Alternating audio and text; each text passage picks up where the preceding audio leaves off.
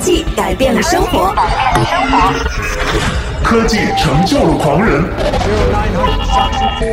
科技退化了我们的大脑，科技成了离不开的器官。分享最新的科技资讯，领略产品的前世今生，就在科技达人。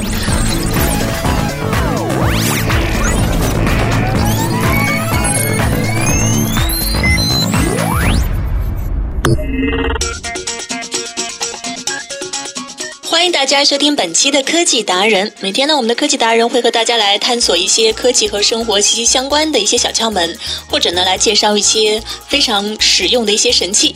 那么也欢迎大家呢来关注我们的节目，可以通过新浪的微博或者是腾讯的微信来关注公共账号“完美娱乐在线”，或者呢通过新浪微博来和我个人联络哈，就是 DJ Sasa 了。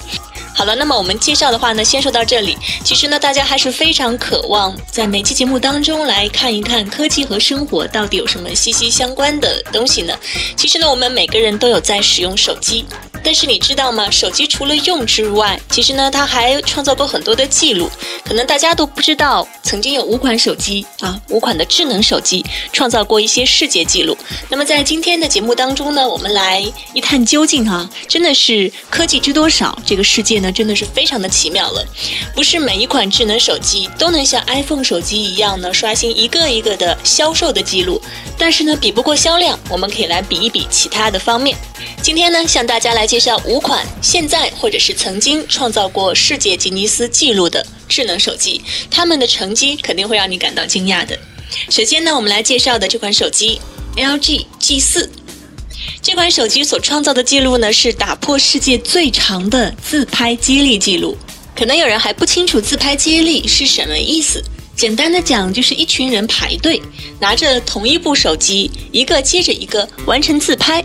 这呢，作为一项营销的手段，LG 让来自于墨西哥首都的两千五百名群众排成队来进行自拍接力，而所使用的呢，都是同一部 LG G4 手机。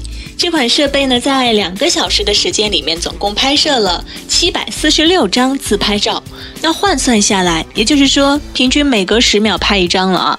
这个数字呢，打破了此前由三星 Galaxy A 三和 A 五创造的五百三十一张自拍记录。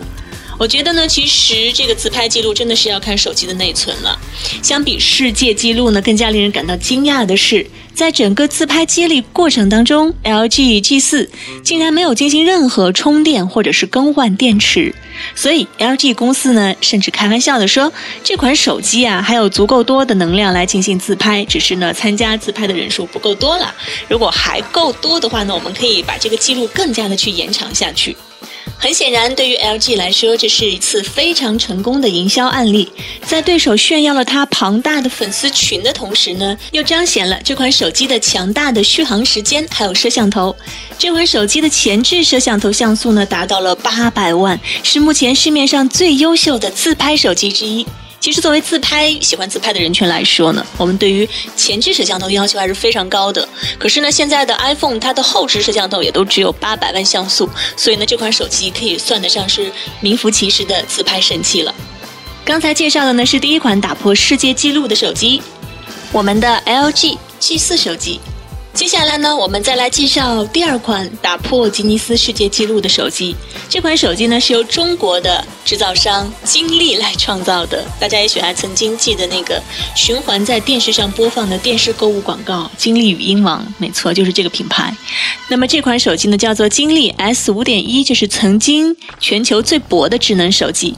而金立手机所创造的吉尼斯世界纪录，就是将智能手表的厚度削减到了极限。这款设备的厚度呢，仅仅为五点一毫米，但是却配置了一款六零二零，也就是六千零二十毫安的电池。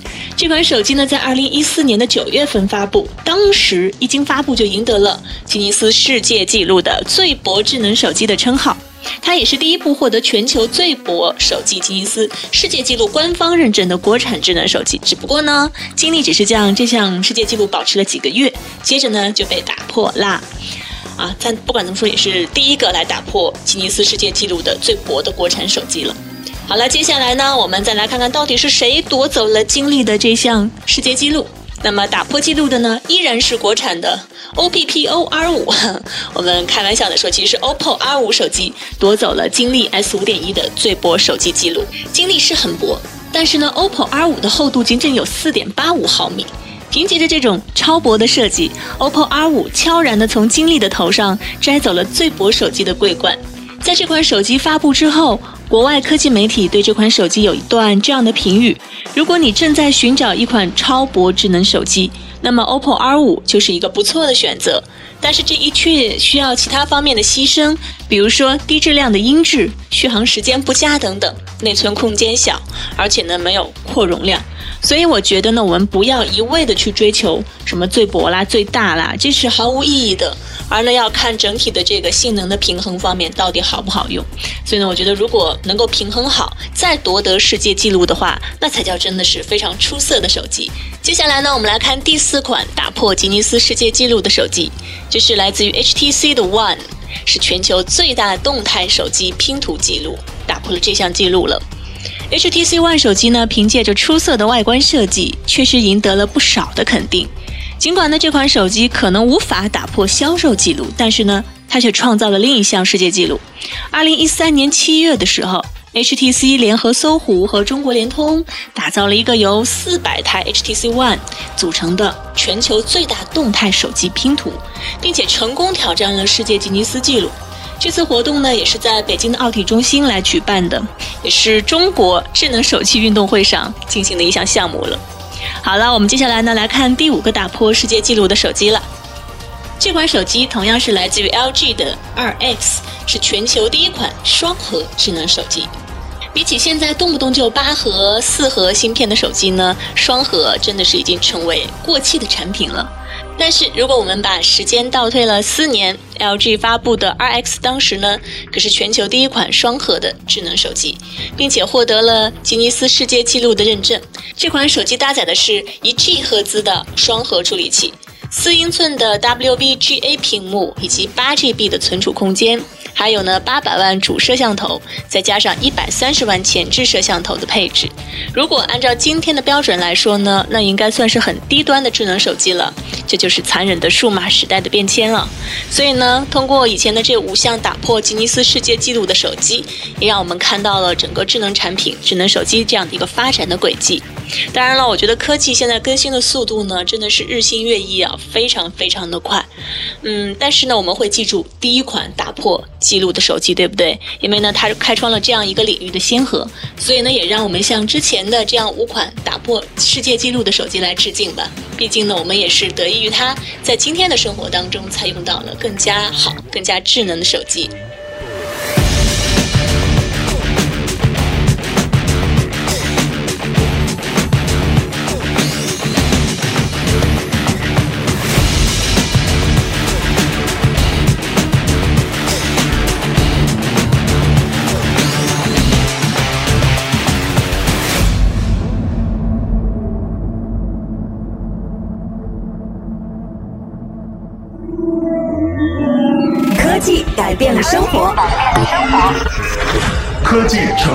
狂人，科技退化了我们的大脑，科技成了离不开的器官。分享最新的科技资讯，领略产品的前世今生，就在科技达人。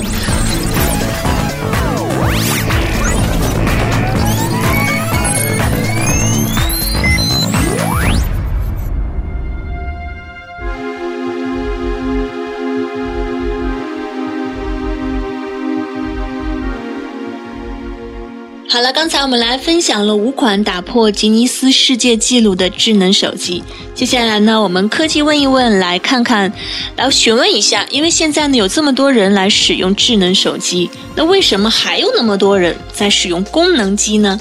你们知道功能机是什么样的机子吗？就是可能像最早的摩托罗拉或者是诺基亚那样的一些按键啊，或者是怎么样的功能机了。来看看到底是为什么呢？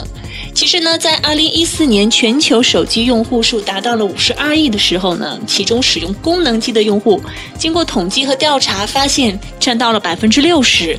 其实呢，这批人群要高于智能机的百分之四十，他们的用户呢还是占到绝大多数。手机用户数量啊，从一九九五年一直到二零一四年，在全球人口中的渗透率从百分之一上升到了百分之七十三。也就是说呢，我们在一九九五年就那时候你非常非常小，嗯，只有百分之一的人在使用手机，而到了二零一四年，也就是去年呢，全球大约是有百分之七十三的人在使用手机，那其中呢还有百分之二十七的人是不使用手机。我想呢，这部分人除了婴儿之外呢，可能就是年纪很大的老人了。二零一三年的时候，智能手机在全球的出货量首次成功的超越了功能手机。而近些年来呢，智能手机迅速发展，更是让它在手机市场上面无限风光。但是为什么会有这么多人还在使用功能机呢？我们来看看哪些国家和地区的人还在用功能机。在大多数人的印象当中，功能机的畅销区部分呢，在中东国家和非洲地区。非洲的功能机啊，就是那种老的手机、老式的啊，和智能机的比例呢是三比一。不过呢，根据一个数据发布的中东和非洲地区手机销量显示呢，这个地区的智能机手机现在还在呈现一个迅速上涨的趋势。所以说呢，未来一两年会不会超过呢，就不好说了。此外呢，数据还显示说，目前印度的智能手机市场份额仅仅有百分之三十五。那另外有百分之六十五的这个手机用户，依然还在用着那种功能机要按钮的黑白屏的等等。基于印度庞大的人口数量，自然呢也会为功能机的市场份额添砖加瓦了。不过呢，还有一个国家可能会让你感觉到吃惊，相对于这些不发达地区呢，使用功能机的人比较多的还有日本。今年的三月份呢，科技媒体对日本的手机市场进行了一些调研，对象呢包括一些主流的运营商啊，包括日本本地的这个 KDDI 的运营商。他们说呢，智能手机无疑是发展的趋势，但是很多用户对功能机仍然有很大的需求。造成这种现象的主要原因是在于日本的手机早期打下的良好基础。是什么样的良好基础呢？早在两千年初的时候，夏普联合当时的运营商 J Phone，发布了首款拍照手机 GSH 零四，开创了手机拍照的概念。随后呢，搭载着光学变焦镜头的机型呢，也是由夏普来推出的。不过有趣的是呢，日本厂商对待智能系统、互联网的态度实际上是非常保守的。早期的时候，日本手机厂商对智能系统并不感兴趣，这是由于基于 WAP。Java 的手机呢，服务在日本是相当丰富，比如说天气预报啊、电子书、手机网游，还有电视服务。那很早呢，便在日本就普及了。同时呢，由于手机普及率相当高，所以呢，日本手机上网用户呢一度超越传统的计算机。由此可以看出呢，早期的日本功能机已经拥有媲美目前智能机的这样的一些应用和服务内容了。所以呢，正是因为他们这种服务的一些非常丰富化，在一定程度上呢，影响了现在的用户。传统的翻盖手机功能机呢，对于日本用户依然有很强的杀伤力。可能他们更喜欢这种翻盖的设计，因为呢，他们拥有宽大的物理按键，容易输入，功能方面呢也非常全面。另外呢，翻盖设计依然让人觉得很酷啊！从某种程度上，已经代表了日本文化。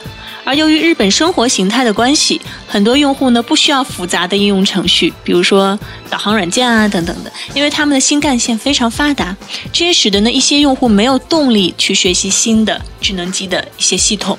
那除了日本之外呢，法国在法国那个浪漫之都、复古之都，也掀起了一股手机的复古潮。消费者对只具备发短信和打电话这种功能机呢需求有增无减。那么从二零一三年起呢，功能机的销量开始突增，有些机型呢已经卖到了一千欧元，约人民币八千四百元啊。看来怀旧人群对于这种功能越来越复杂的智能机真的是感到厌烦了，而且呢，好像所有的智能机拿在手里看都差不多，对不对？就是一个长方形的屏幕了。所以呢，将手机回归最基本的功能视作时尚，也就成为了法国这些功能机的主力消费人群。一直觉得其实法国人还是挺个性的啊，他们总是引导着全球的一些时尚啊，或者是复古的风潮。那么对于手机呢，他们看来有一些独特的审美。好了，我们再看看国内市场。功能机概念呢，一定程度上就等于老人机。现在的这些老年人呢，还在使用这样的手机，因为它操作简单，通话质量好，然后又特别经摔，所以呢，功能机向来是子女们孝敬老年父母的常见礼物。而没有上网功能呢，不影响孩子学习，于是呢，又成为了家长为孩子们来选购功能机的主要原因。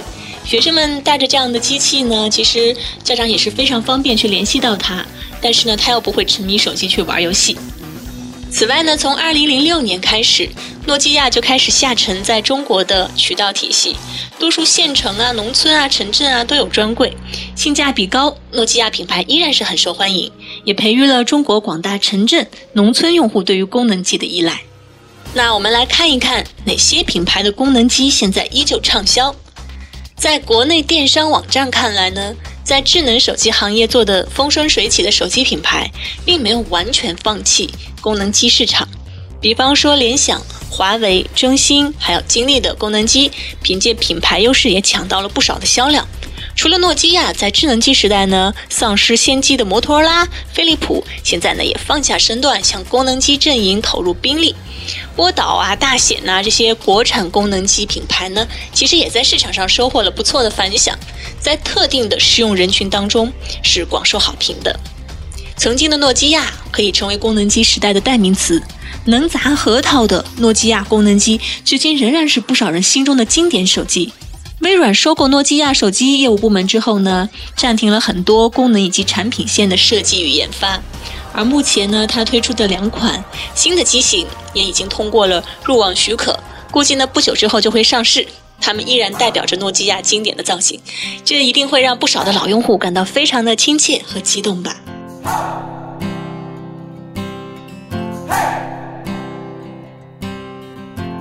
I've been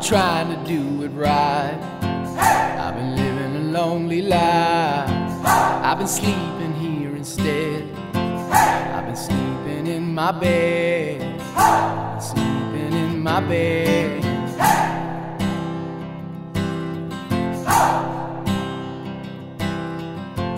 So show me family, all the blood that I will bleed.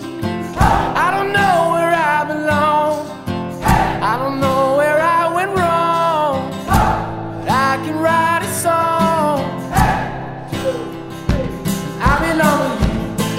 alone.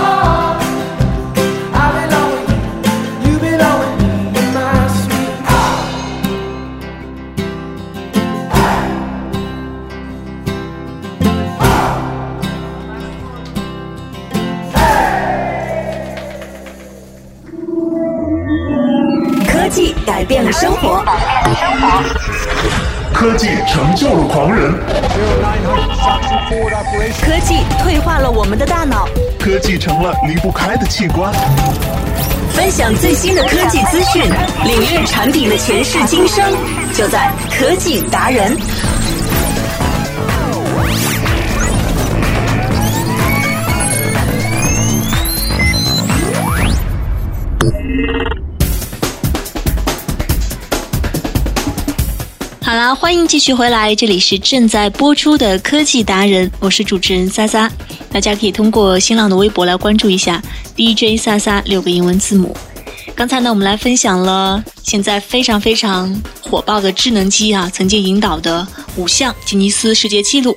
那么呢，也向大家介绍了哪些地区和哪些国家的人现在依然是非常的留恋和爱使用那些传统的老式手机功能机哈，只能发短信和打电话的那种机器。那么接下来呢，我们来和大家分享一下最热的一些科技的一些事情。今天呢，我们带着这样的问题来关注一下。哪些明星在戴苹果表？前段时间呢，带着 Apple Watch 苹果表出镜的央视女主播火了，不少网友指责说她是在炫富，也有人呢不以为然，觉得几千块钱的手表真的不够炫富资本，所以一时呢争论不休。其实带着 Apple Watch 又火了一把。去年九月初呢亮相的时候呢，一直到今年三月份正式发布，苹果手表总是不缺话题和口水。其中呢，和它善于利用明星营销是脱不了关系的。苹果公司啊，一向擅长借势营销，凸显产品的品味和价值。在五 S 时代呢，苹果就曾经借助 Burberry 的时装秀来展示慢动作视频的拍摄功能。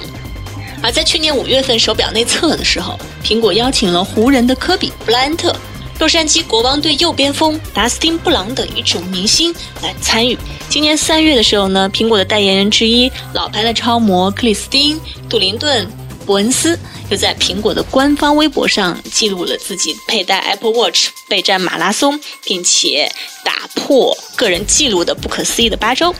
不只只是名模、体育明星、歌手啊、演员啊，甚至是时尚界的大拿，都被苹果来相中，要借明星们的号召力来卯足劲儿的宣传他们的苹果表。当然，还有在开售不久的时候呢，一些忠实的明星粉丝还有迫不及待的自掏腰包晒起手表来的。现在呢，我们就来看看苹果表都俘获了哪些明星。首先呢，第一名，水果姐 Katy Perry，美国流行歌手 Katy Perry 呢，在网上晒出自己的米奇苹果表。并称你太帅了，帅得让我心动。这条微博呢也被粉丝们狂点了十六点五万次的赞，转发了十二点八万次。那另外呢还有老牌的歌手碧昂斯，没错，美国天后碧昂斯呢也加入了这样的一个阵营。她带着一款纯金表带的 Apple Watch 参加了巧克力音乐节，并且呢在自己的账号上面啊社交网站的账号上分享了照片。她说：“膜拜吧众生。”有了天后的助阵，苹果手表自然就会成为粉丝们的话题。当然了，她这款手表我目测是那款很贵的啦。还有呢，就是老佛爷香奈儿的首席设计师、香奈儿的艺术总监老佛爷和苹果表什么样的缘分呢？在正式上市之前，苹果就曾经向这位时尚先锋赠送了一块特别版的金表。除了表身以外呢，这块表连表带都镀上了十八 K 的黄金。照片呢是由卡尔·拉克菲尔德的助理兼保镖去分享到他的 Instagram 页面上面的。Apple Watch 和老佛爷标志性的手套搭在一起呢，真的是非常抢眼。那还有呢，就是我们国内的明星莫文蔚。苹果表呢，在中国的明星粉也不少。四月的时候呢，苹果在全球范围内提供这个现场试戴的第一天，莫文蔚就亲临体验店试戴了价值十二万的苹果表，并且晒出了试戴照片，并称花多眼乱，不知道该怎么选择了。那还有呢，就是我们的超模刘雯。刘雯呢，在《Vogue》杂志的中文版的封面上面出现，而她的左手呢戴着 Apple Watch，所以呢，我觉得 Apple 的营销真是无处不在。另外呢，还有我们的男演员佟大为，不光是刘雯呢，走雅痞路线的佟大为也带着 Apple Watch 出镜了。那佟大为选择的呢是四十二毫米十八 K 黄金表壳和深蓝色经典的扣式表带的这样的一个搭配。那无论是陷于舆论漩涡当中的央视女主播，是不是在真的炫富，还是早早出现在公众面前晒出 Apple Watch 的时尚圈，还有娱乐圈的大咖们，确实是个个土豪。有的是苹果公司主动去找他们，主动拉拢的；而有的呢，则是自掏腰包买的。除了这些明星，当然普通人也可以戴苹果表。美国科技媒体呢，还列出了适合戴 Apple Watch 的几类人群，你看看自己是不是这其中的一类呢？首先呢，是喜爱新鲜电子产品的 IT 达人，也就是科技达人。那另外呢，就是视线不能脱离孩子，但是也需要屏幕的父母，因为呢，这样的手表真的是太方便了。还有呢，是忙得常常忘了休息的体力工作者。还有呢，就是不敢错过电话和朋友圈状态的手机依赖症患者。以及呢健忘症患者，还有当然是喜欢炫耀的人。如果你不喜欢苹果手表，那么安卓系统的智能手表其实也是不错的选择。那关注我们的科技达人，以后呢当然会推荐更多实用又好看的安卓手表了。感谢大家收听本期的科技达人，我是萨萨，我下期不见不散啦，拜拜。